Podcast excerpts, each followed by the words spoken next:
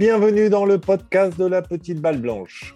Le golf, c'est bien sûr une question de technique, de stratégie et de mental. Le golf, c'est aussi un sport et donc lié au physique, n'en déplaise à certains parfois. Et vous qui êtes un joueur occasionnel ou régulier, comment gérez-vous votre alimentation, votre hydratation avant, pendant et même après votre partie?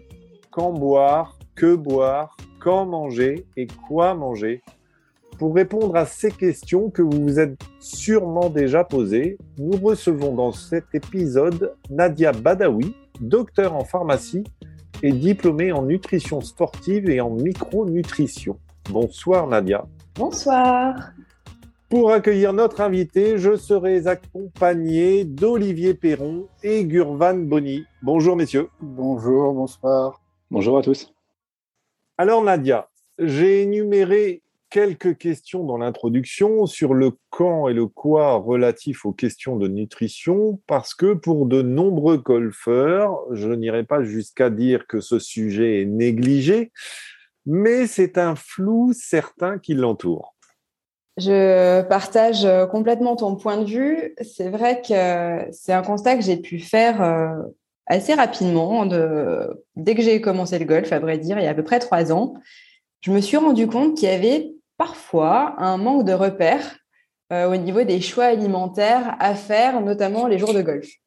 Et ça, je m'en suis vraiment rendu compte, bah, pour le coup, sur le parcours, quand on discute justement avec ses partenaires de jeu et que voilà, on se demande un petit peu ce qu'on fait euh, dans la vie. Et enfin, moi, le sujet arrivait assez rapidement sur le tapis que j'étais bah, pharmacien spécialisé en nutrition du sport. Je faisais de l'accompagnement de sportifs euh, à ce moment-là. Et du coup, bah, on me posait toujours la question. Euh, alors pour les autres sports, ok, mais pour le golf, qu'est-ce que tu conseillerais? Et en fait, à force euh, d'entendre cette question, j'ai été, euh, je, me suis un peu documentée, j'ai cherché un petit peu, et je me suis rendu compte que contrairement à pas mal d'autres sports qui ont été quand même très étudiés sur le plan des besoins nutritionnels, le golf avait été un petit peu mis de côté et qu'il était beaucoup plus difficile de trouver des informations claires sur le sujet. Pourquoi le golf est, justement laissé un peu de côté euh, dans, la, nutrition, tout le, monde, tout le monde va aller voir son pro pour prendre des leçons, tout le monde va aller voir son club maker pour refaire ses clubs, mais personne va parler à son, euh, à son médecin ou à son entourage de ce qu'il faut manger ou ce qu'il faut boire. Alors, personne n'en parle, mais quand même, tout le monde pose la question. Donc, euh, j'estimais que c'était un besoin qui était sous-estimé et qui pouvait être intéressant de combler mais à la base vraiment par euh, pur intérêt personnel. Et euh, comme je te le disais, en faisant des recherches, je me suis rendu compte qu'il y avait quand même très très très peu de choses. Et vraiment, c'était des recherches très étendues en France, en Europe, en outre-Atlantique. Et j'ai fait un petit peu un, mix de tout ça. J'ai aussi apporté ma touche à moi, qui est bah, la micronutrition, qui est le, domaine qui deuxième second donc grand domaine d'intérêt et euh, j'ai un petit peu euh, associé tout ça euh, si tu veux, aux contraintes du golf. Et j'en ai dégagé finalement des grandes lignes qui pouvaient aider les joueurs sur le parcours et puis aussi en dehors, évidemment, avec la micronutrition. Et il y a une question qu'on peut euh, forcément se poser, c'est la différence entre euh, moi, je suis un joueur du dimanche, euh, enfin même si j'ai plutôt tendance à jouer en semaine, mais on va considérer que je joue le dimanche. Euh, et puis, et puis si par exemple on prend euh, Gurvan, qui est déjà un autre, un autre type de golfeur, parce qu'Olivier est plus proche, plus proche de moi, je pense, en termes de fréquence de jeu. Mais Gurvan joue lui en compétition euh, assez régulièrement, fait des grands prix, et puis et puis après on a la marche euh, au-dessus avec euh, avec les, les professionnels mmh. qui eux ben, jouent tous les jours quasiment. Donc est-ce que est-ce que j'imagine qu'il y a des différences, mais est-ce que est-ce que parce qu'on est amateur, on, on doit aussi s'intéresser à la question en fait? Oui, mais on s'y intéresse, c'est vrai, différemment. Alors c'est vrai que déjà, moi, l'expression joueur du dimanche, c'est pas ma favorite, parce que je la trouve forcément un petit peu, euh, un petit peu, euh, ouais, un peu péjorative, mais pas dans l'esprit, euh, dans, pas dans l'esprit commun. Mais effectivement, les, les, objectifs, les besoins ne seront pas les mêmes hein. si tu joues une fois par semaine sans aucun enjeu, si tu joues bah, toutes les semaines, mais en étant un compétiteur régulier, et si tu es un joueur pro. Et d'un point de vue même de l'accompagnement, euh, moi je sais que j'accompagne à la fois des amateurs et des professionnels, ce sera très différent parce que bah, les objectifs sont différents.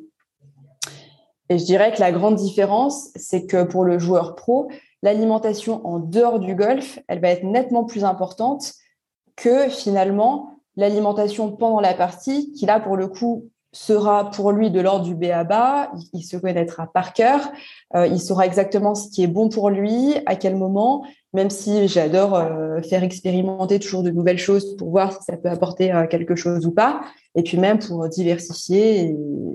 Mais pour lui, oui, l'alimentation au quotidien est plus importante parce que pour le coup, il doit vraiment tenir le rythme des tournois. la nutrition, pour lui, va lui permettre d'optimiser sa prépa physique et surtout de créer un terrain le plus favorable possible à la progression.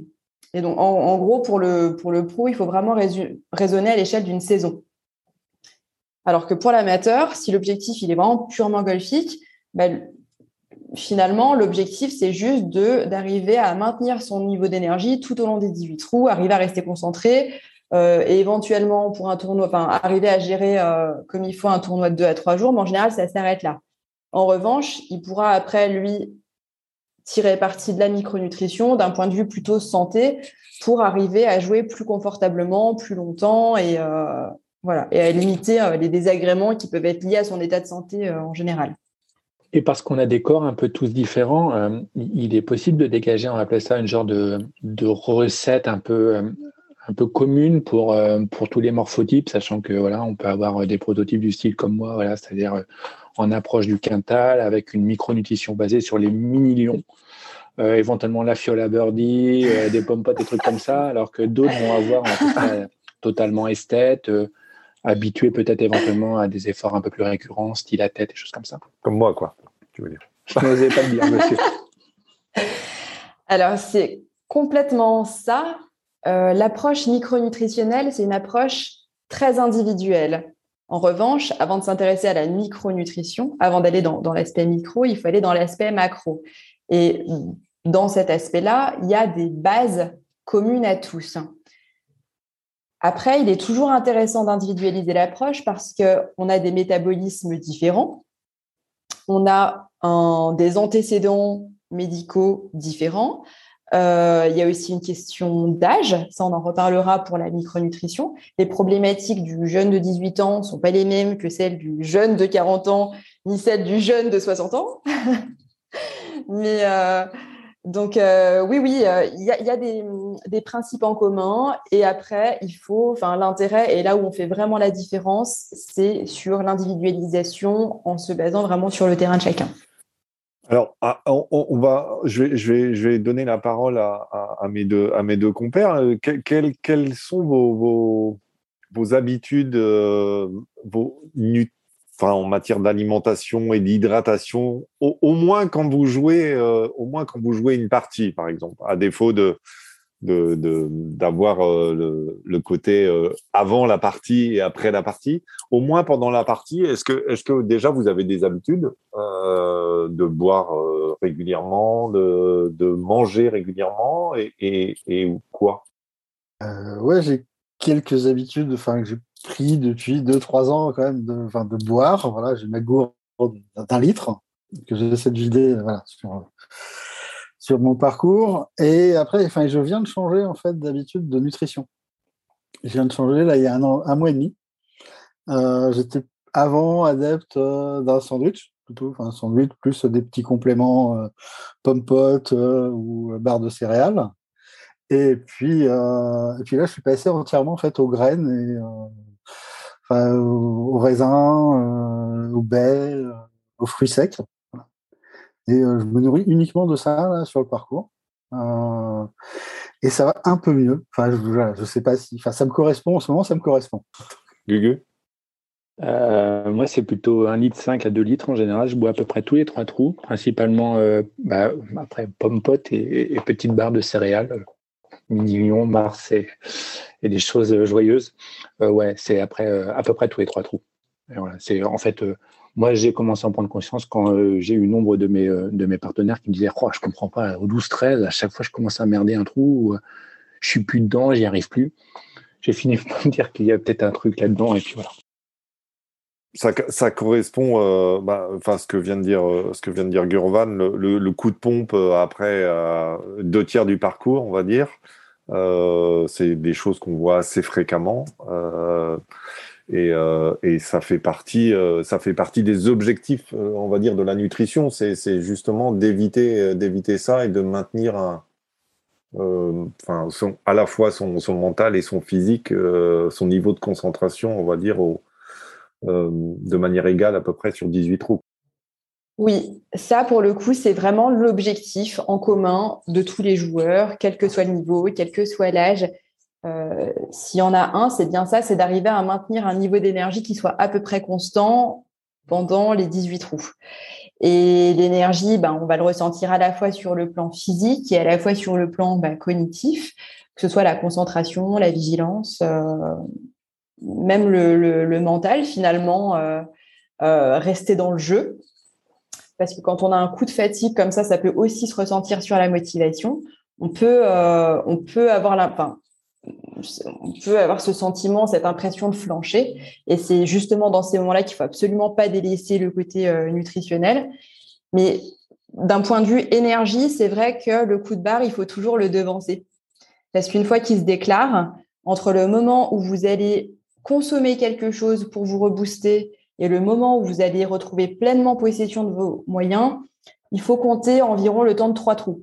Où bah, il y a toujours l'effet psychologique où euh, on mange quelque chose, on a l'impression que vous êtes trop suivant, ça va mieux, mais en réalité, non, vous n'avez pas totalement retrouvé vos capacités. Et c'est pour ça qu'il faut absolument l'anticiper. Parce que quand on est amateur, on joue bah, pour le plaisir et pour gagner. Quand on est pro, on joue bah, pour le plaisir, pour gagner et pour gagner sa vie.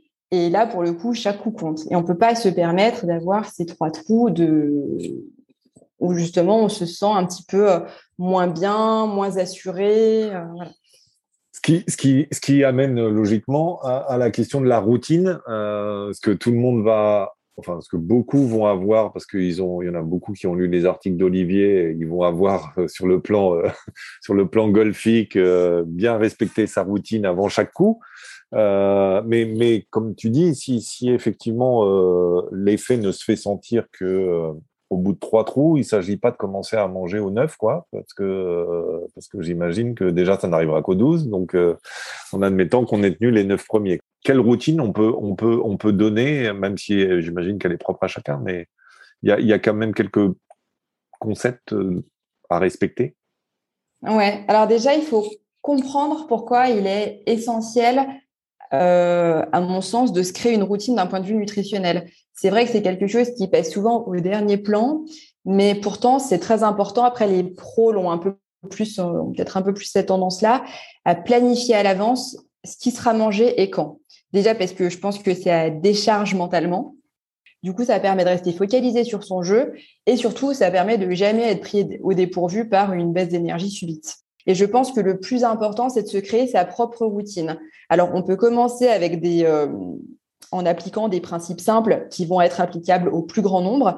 Mais l'idée, c'est vraiment de se créer sa routine parce que finalement, en termes de rythme et en termes de, type de collation, bah vraiment d'un joueur à l'autre, ça peut varier. Moi, je suis passée de joueurs qui mangeaient mais euh, pas du tout pendant la partie à manger à tous les trous. Et au final, pour l'un comme pour l'autre, en fait, je leur montrais, et malgré tout, ils avaient quand même euh, bah, cette baisse d'énergie, le tremblement euh, à différents euh, moments de la partie. Mais en fait, finalement, c'est deux exemples extrêmes à qui bah, on peut facilement expliquer que, surtout pour la personne qui mange à tous les trous, manger tout le temps, ok, si, si tu veux, mais mm tu vois bien que ça ne t'empêche pas d'avoir un coup de barre à un moment donné de la partie. Donc, il y a la quantité, mais il y a aussi la qualité, il y a surtout aussi le moment auquel on mange. Parce que le golf, c'est quand même un effort qui est particulier dans le sens où la partie dure environ 4 heures et il y a vraiment un, un aspect chrono-nutritionnel qui est très important. Là, je parle que de nutrition, mais l'hydratation, c'est vraiment un sujet à part entière et c'est aussi important que la nutrition solide. Hein. Donc, c'est pas que je le néglige, hein, c'est juste que c'est vraiment un sujet euh, à part entière. Vas-y, vas-y, Olivier. Quand je commence à travailler, enfin, accompagner des jeunes, la question de la nutrition, elle vient nécessairement, parce, et l'hydratation, parce que vient la question de la fatigue. En fait. Et euh, j'ai des jeunes enfin, qui oublient en fait, enfin, voilà, de, de s'alimenter euh, et en fait, pour la routine, pour le respect de la routine, moi, la chose que je leur dis, c'est vous avez un carnet de parcours pour ceux qui font des grands prix, mais notez sur votre carnet de parcours à quel trou vous devez manger, vous devez boire. Ouais, ouais, c'est une excellente idée. Moi, c'est ce que je fais euh, avec les joueurs que j'accompagne. Je leur ai fait en fait un. Bon, déjà, avant le début de l'accompagnement avec moi, ils doivent remplir un questionnaire de 10 pages. Euh, et par contre, ensuite, euh, à chaque fois qu'on initie un nouveau changement, je leur fais un plan trou par trou avec justement tout noté. Ils peuvent amener ça dans leur sac s'ils ont un petit trou de mémoire et ils savent exactement à quel trou ce qu'il faut boire, ce qu'il faut manger, etc. Le but, c'est pas de sortir sa feuille en compétition, c'est d'avoir vraiment testé ça à l'entraînement pour que ça devienne un acquis et puis surtout pour qu'au fil des entraînements, on puisse affiner, ajuster et, aller au plus proche de ce qui lui correspond. Pourquoi on a besoin de 10 pages de questions? C'est que. Avant? Ouais. Alors, pour être même complètement transparente, moi, quand je fais un accompagnement, j'ai développé un questionnaire qui fait pour le coup plus de 10 pages. C'est un questionnaire assez, euh, assez dense, mais ça, c'est ma manière de travailler. C'est quelque chose que j'ai développé parce que j'ai besoin de pas mal d'informations et que et qu'en fait, euh, c'est une base d'échange euh, qui me permet, moi, d'évaluer la situation de base du joueur. Ça va bien au-delà de la nutrition. ça englobe pas mal de choses même sur l'état de santé un petit peu du, joueur, sur, son, sur sa santé digestive, sur son bon fonctionnement mental, etc.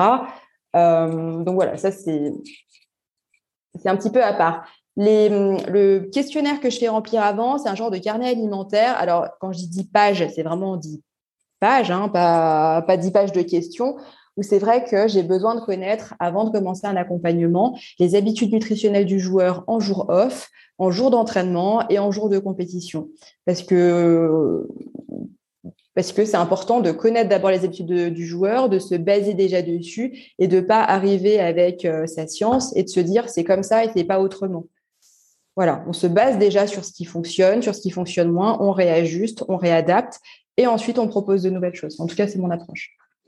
Et, ça veut dire par exemple que lorsque, tu es capable d'estimer à peu près euh, les apports nécessaires en termes de sucre, de lipides, de glucides, etc. Et donc de réussir à trouver ça, le produit adéquat parce que par exemple, genre moi je suis fan des super mini lions et que peut-être qu'il y a genre un mini lion bio qui passe encore mieux. Et donc d'adapter en gros les apports nécessaires à, au produit idéal que le, que, le, enfin, que le golfeur aime bien. Oui, alors c'est vrai que mon approche à moi, je ne sais pas trop si c'est le, sujet du, podcast, mais en tout cas, c'est vrai que mon approche à moi, c'est absolument pas d'être dans le calcul euh, ni des calories ni de quoi que ce soit. Je laisse ce bon soin-là aux diététiciens et diététiciennes. Euh, mon approche, elle est un peu plus qualitative. On n'est pas dans le surcontrôle de, des calories ou de quoi que ce soit. Évidemment, il y a des, des quantités de glucides à respecter qui sont pas euh, euh, très élevées comme on pourrait le croire, mais qui sont justes par rapport à l'effort qui va être fourni. Après, ce qui peut être, ce qui pour moi est intéressant, et là où je commence vraiment à, compter en fonction bah, du métabolisme du joueur, euh, de sa masse musculaire, etc., et sur tous ses objectifs, ça en général, c'est le travail que je fais en dehors des jours de golf, plutôt pour accompagner la préparation physique et, tout ça.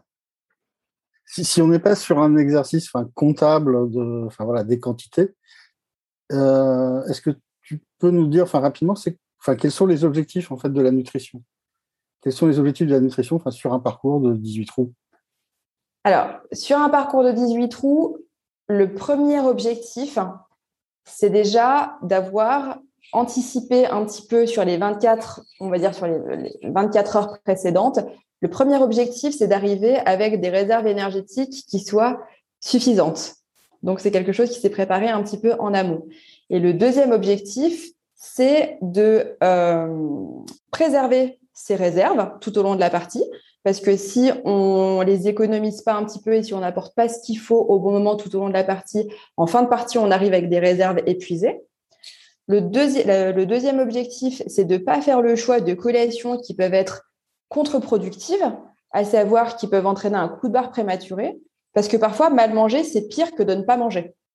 Et c'est quoi mal manger? Alors, c'est vrai qu'en plus, j'aime pas dire mal manger. Mais si Non, mais, par exemple, le, bon sandwich euh, jambon, cornichon, fromage, euh, tomate euh, par rapport à la barre de céréales que prend Olivier, par exemple Alors, il n'y en a pas forcément un qui est mieux que l'autre. Si je peux prendre par exemple l'exemple des, des mini-lions, qui est récurrent depuis le début de, l'entretien. Euh, l'inconvénient de ce produit-là, parce qu'il incarne finalement ce qu'on retrouve très souvent sur les parcours et ce qu'on retrouve souvent dans les pro shops, il y a quand même euh, souvent des Twix, euh, non, je ne sais pas si je peux une citer de marque. Je fais ça depuis tout à l'heure. Bon, c'est pas grave. j'en aurai plus, j'en aurai plus à la fin du podcast. Merci. voilà. L'inconvénient majeur de ce genre de produit-là, c'est la qualité des sucres qu'ils apportent.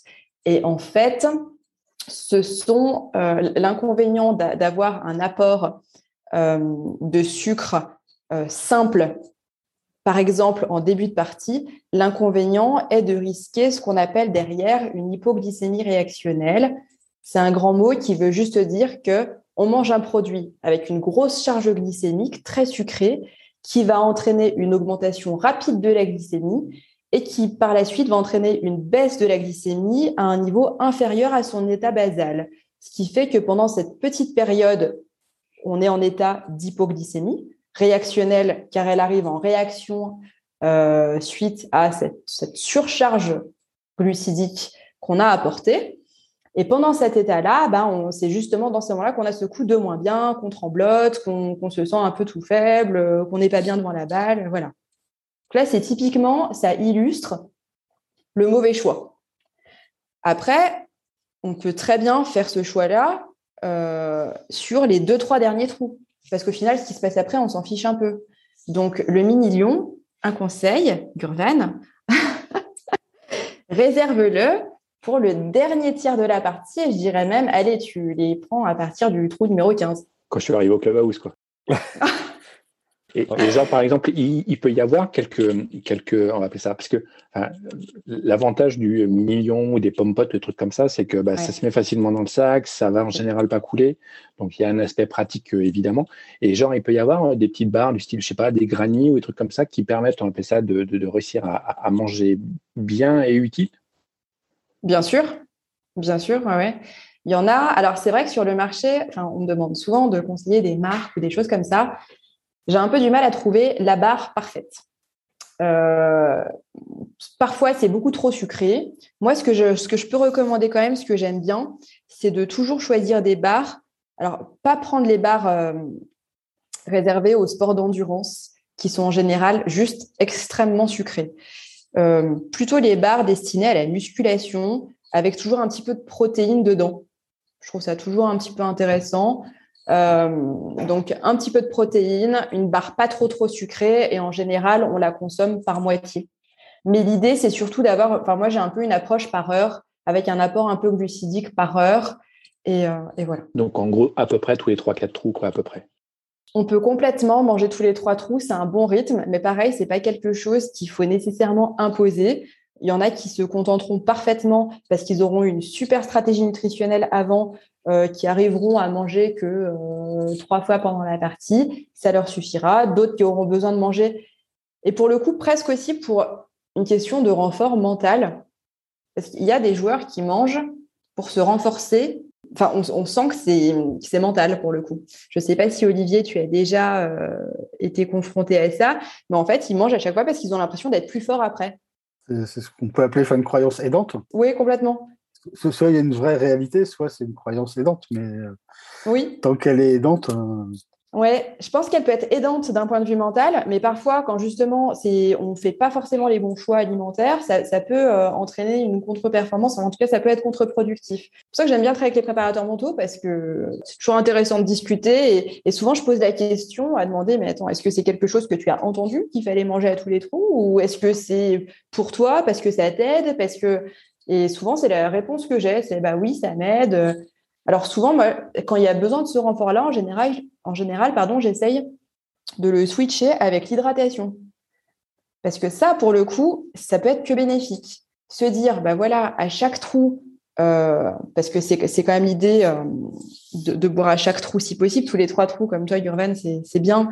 Après, si, si, on peut faire encore un petit peu mieux à tous les trous, c'est top. Mais c'est pas obligatoire, mais c'est top.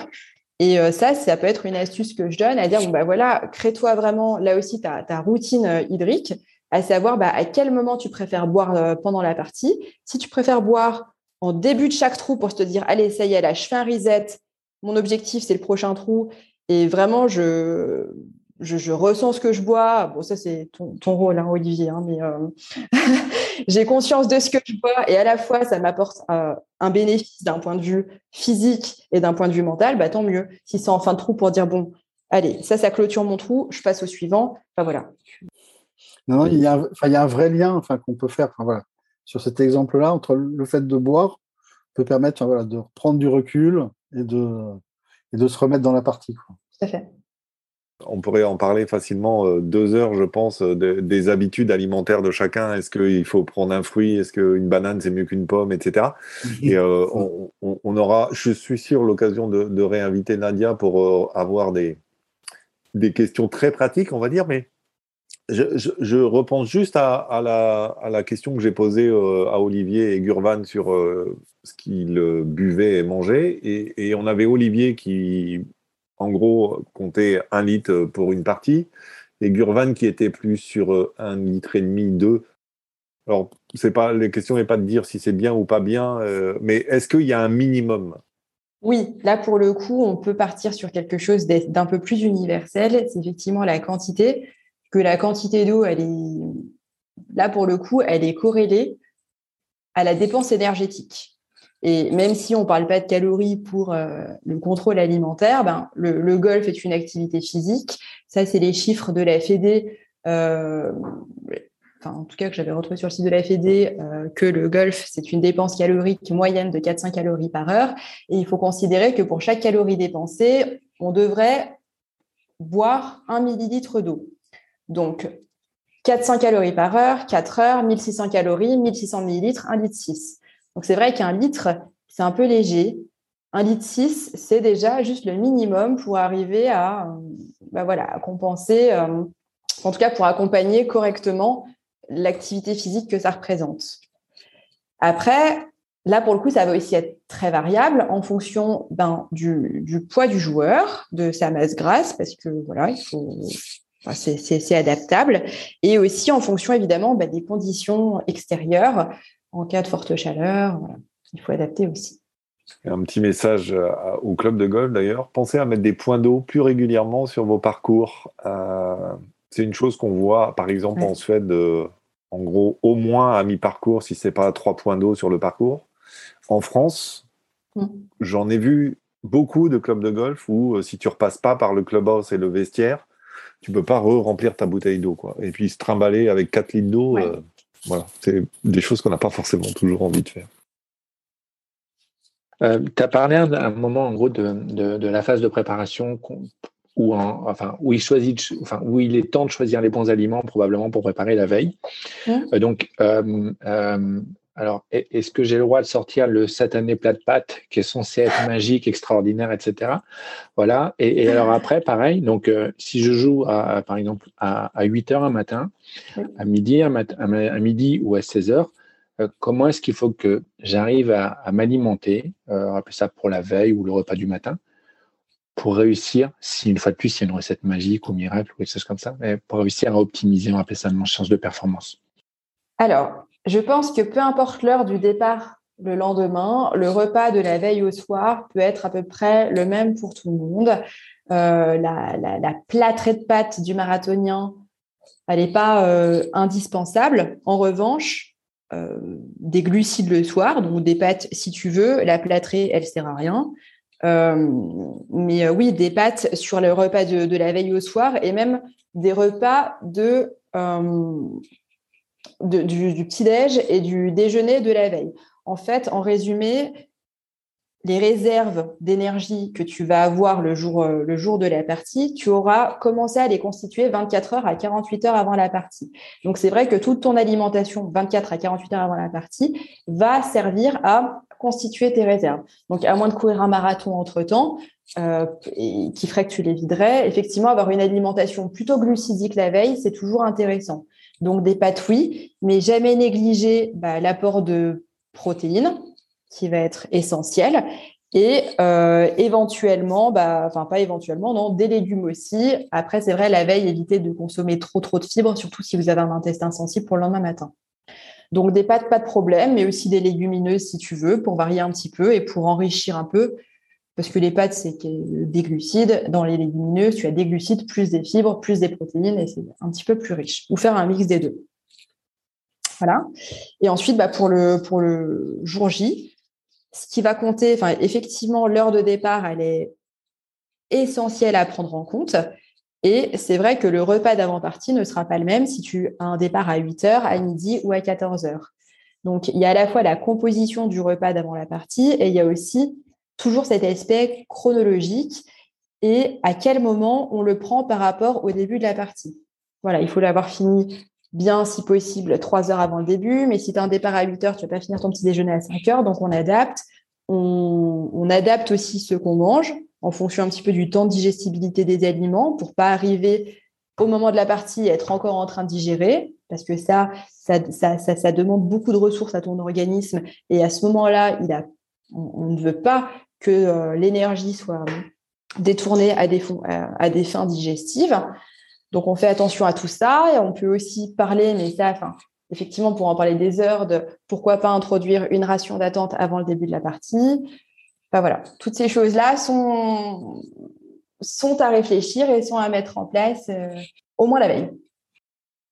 Alors, tu l'as évoqué euh, déjà euh, un petit peu, tu, tu as parlé de, de micronutrition on, est dans un pays qui aime manger. Euh, micro-manger, c'est quoi micronutrition? Alors, la micronutrition, c'est euh, une discipline assez récente euh, qui date à peu près des années 90 et qu'on appelle aussi la nutrition santé. Et c'est vrai que c'est une approche de la nutrition qui est assez intéressante parce que, comme pour la santé, on a un système de santé et une approche de la santé qui est quand même très curative, même si aujourd'hui il y a vraiment euh, un énorme effort de prévention qui est fait et ça évolue énormément. Euh, mais avec la micronutrition, on a vraiment une approche préventive et, euh, et aussi curative. En gros, puisque je, je me disperse un petit peu, avec la micronutrition, on va s'intéresser aux terrains vulnérables qui peuvent favoriser l'apparition de perturbations de santé. Voilà. Parce qu'en gros, pour fonctionner correctement, euh, notre organisme a besoin de deux choses.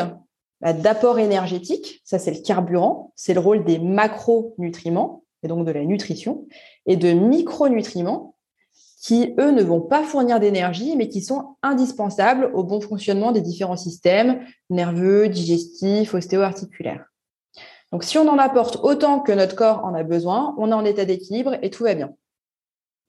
Mais après, dans la vie, il y a une multitude de situations où les besoins peuvent être ou augmentés ou modifiés. Et ça, ça peut être bah, le cas d'une infection euh, virale, euh, quelle qu'elle soit, d'une chirurgie, d'un stress important, d'une exposition au soleil prolongée, ce qui est le cas des golfeurs pro, par exemple, d'un terrain inflammatoire, tout ça. Et si on ne compense pas ces besoins qui sont accrus, les systèmes fonctionnent moins bien. Alors au début, on ne le ressent pas physiquement, mais la perturbation, elle existe.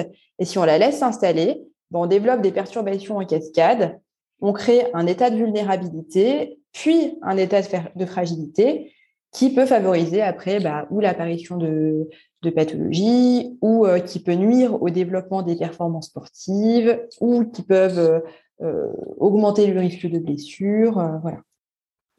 Et, euh, tu, l'as évoqué aussi euh, tout à l'heure, ça dépend, ça dépend aussi du type de golfeur, de, la personne, de son âge, euh, et puis et puis de ce qui, enfin voilà, entre entre encore une fois le golfeur du mercredi, hein, pour pas, pas, dire dimanche, et, et, celui qui pratique la compétition tous les week-ends, par exemple, il y a des objectifs et des problématiques différentes. Oui, euh, c'est sûr. En général, le joueur qui, l'espoir de 18, 20 ans, euh, en général, il n'a a pas de problème de santé apparent. Et en fait, l'approche micronutritionnelle, elle est faite ou bien pour résoudre un problème existant, en tout cas moi dans ma pratique, ou bien pour, quand il n'y a pas de problème apparent, arriver à booster les performances. Donc chez le jeune, par exemple, le jeune espoir, euh, lui, en général, déjà, il a rien d'apparent, mais ça ne veut pas dire qu'il n'y a rien qui cloche. C'est juste que quand on est jeune, on a des très très bons systèmes de compensation et on peut manger tout ce qu'on veut et faire un petit peu n'importe quoi et avoir une hygiène de vie parfois décalée. On le ressentira pas tout de suite. Malgré tout, ça peut quand même être un frein à la progression. Et, quel type, dans ces cas-là, de, de, produits un peu magiques on, peut, on peut réussir à utiliser pour, pour justement amener des micronutriments donc là, tu parles de compléments alimentaires, c'est ça? Ce qui permet, on va appeler ça, de limiter les effets d'une vie dissolue. Alors, bon, déjà, essayer, essayer de, modifier certaines habitudes hein, euh, avant de, avant de, d'avoir une approche euh, symptomatique, vraiment essayer de, de, s'attaquer à la cause. Euh, et dans un second temps, eh ben, ça passe avant toute chose par la nutrition, parce que ça sert à rien d'acheter des compléments alimentaires et de prendre tout et n'importe quoi si déjà on n'a pas revu le contenu de l'assiette. La nutrition, ensuite, ben, on peut avoir euh, recours à des compléments alimentaires, mais pour ça, il faut qu'ils soient très bien choisis et surtout très bien adaptés aux besoins euh, momentanée de la personne et en l'adaptant bah, à ses antécédents, à son, terrain, etc. Parce qu'il faut savoir que l'offre, elle est vraiment pléthorique et pour le coup, la qualité, la traçabilité, tout ça, c'est pas toujours au rendez-vous. Donc prendre pour prendre, ça sert à rien. Il faut bien choisir et, euh, et surtout pas prendre ça comme une solution de facilité et avoir vraiment tout ce qu'il faut avoir fait dans l'assiette avant. Voilà, donc il n'y a rien de magique. Par contre, c'est vrai que ça peut être une aide et moi, je les utilise quand même beaucoup parce qu'aujourd'hui, on a une alimentation qui, de toute manière, même si on la veut bah, optimale, il y, a, des, freins aujourd'hui qui dépendent plus de nous. Il y a quand même un, appauvrissement de, enfin, les aliments ont une densité nutritionnelle beaucoup plus faible du fait bah, de, du, du, type de culture, de l'agriculture intensive, etc. Enfin, on va pas refaire tout le système euh, toute la chaîne agroalimentaire, mais euh, aujourd'hui, enfin, du fait aussi de ne pas consommer toujours les produits de saison, euh, voilà, on peut, on, a souvent quand même besoin d'avoir recours à certains produits. Mais, mais, mais là, on est, on est d'accord qu'on est sur un, enfin sur, sur, une question de moyen moyen long terme en fait c'est c'est pas c'est pas c'est pas quelque chose qu'on va résoudre sur une partie de golf c'est plutôt un accompagnement qu'on va avoir pendant, euh, pendant plusieurs mois, et voire plusieurs années, quitte à changer de, de, mode, de mode de vie aussi, entre guillemets. Alors, tout dépend parce qu'il y a des choses qui se résolvent très vite. Vraiment, parmi les problèmes euh, que je retrouve les, le, plus fréquemment, il va y avoir des troubles digestifs. Et ça, pour le coup, tout âge, tout niveau, ça concerne tout le monde. Euh, bah, ça peut être bah, le, golfeur professionnel qui a un transit hyper accéléré en début de compétition et voilà et c'est enfin voilà des, des, problèmes liés au stress.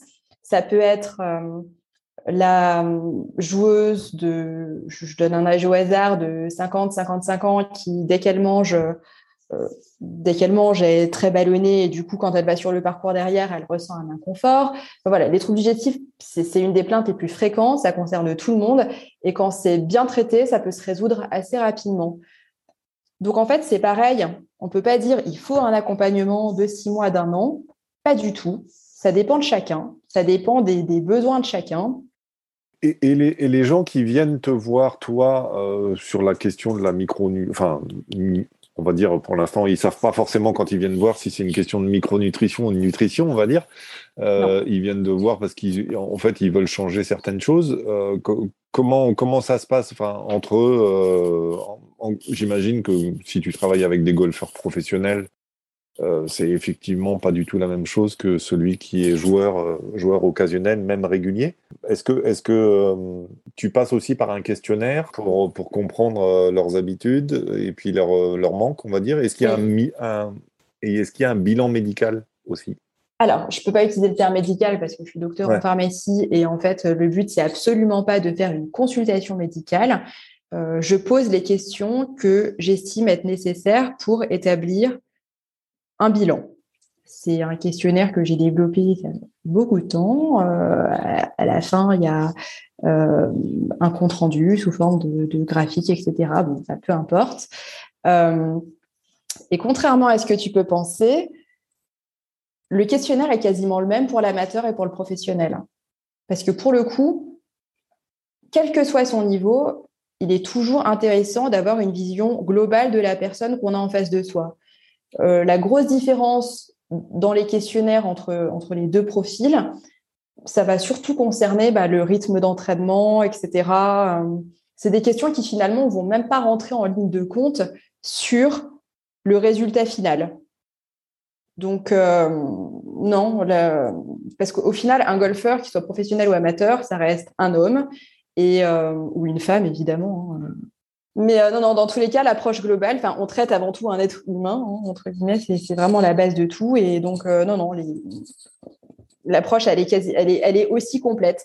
En revanche, les objectifs définis en fin de séance ne seront pas les mêmes et la prise en charge ne sera pas la même. Le bilan initial est quasiment le même on est dans un, on est dans un pays, enfin, j'y suis pas, mais je suis originaire d'un pays euh, qui aime bien manger, euh, qui aime bien boire. Est-ce que la, question de la nutrition, micronutrition, est-ce qu'elle est plus complexe à gérer, on va dire, avec euh, avec des Français que avec avec avec d'autres nations? Et est-ce que est-ce que notre culture de culinaire, on va dire, est gourmande, on va dire, est, facilement comprise par, par, par les gens avec lesquels tu peux travailler? La, la, culture euh, gastronomique qu'on a en France, ça ne peut être qu'une richesse. Donc, ça peut, ça, ça, peut pas être un frein.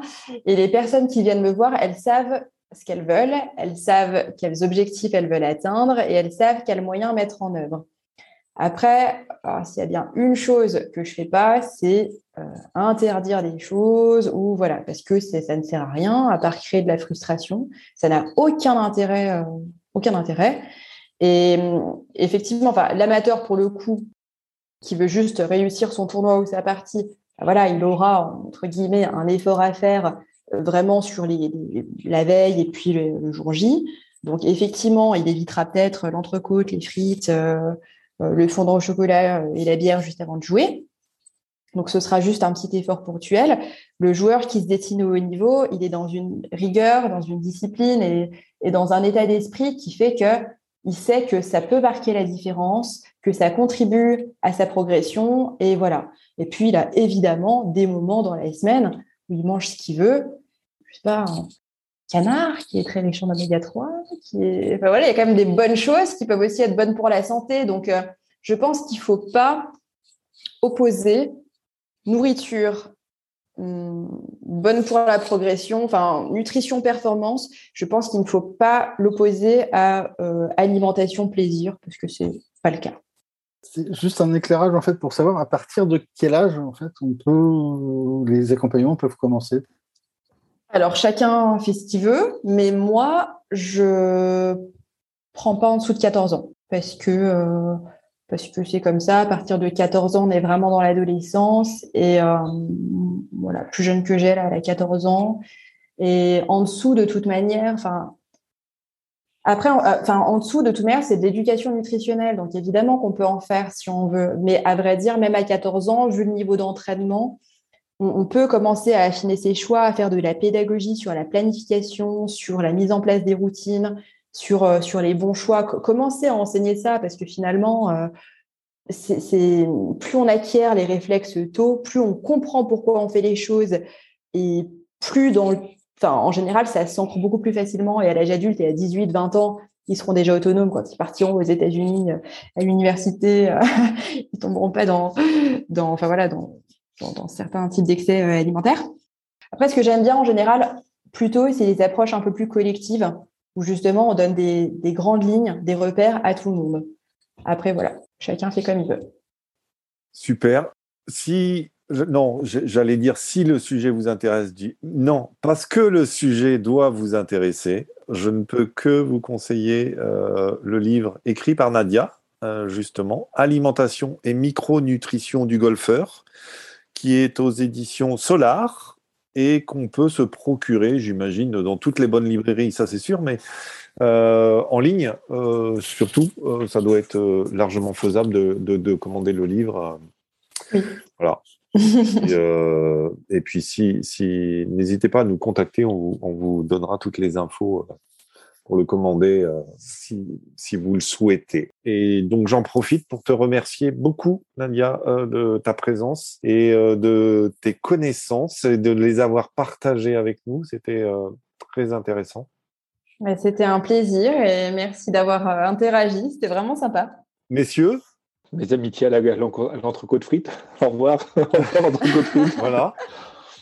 Mais merci, euh, merci à vous euh, de votre présence. je, fais un peu de teasing parce que je, pour une fois, on est tellement en avance que je peux même déjà vous annoncer le, le prochain, le prochain épisode du podcast qui, qui sera forcément. Ça rejoint un peu euh, ce que disait Nadia, puisque c'est sur le connais-toi toi-même pour être un, un, bon golfeur et donc euh, bah, connais-toi toi-même aussi sur euh, ce que tu manges, ce que tu bois, etc. Donc, mais même si là, ça sera plus autour de la question d'identité et de, de, personnalité, on va dire, pour bien se, se comprendre.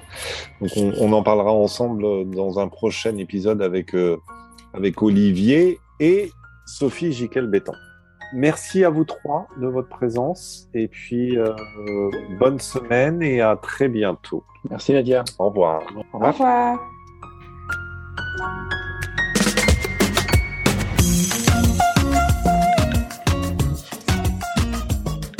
Merci à toutes et tous de votre écoute. Je tenais à accréditer la musique utilisée dans ce podcast. Le titre est Anita Latina du groupe Le Gang vous pourrez retrouver toutes les informations concernant la musique et les prochains épisodes sur notre adresse le très bientôt.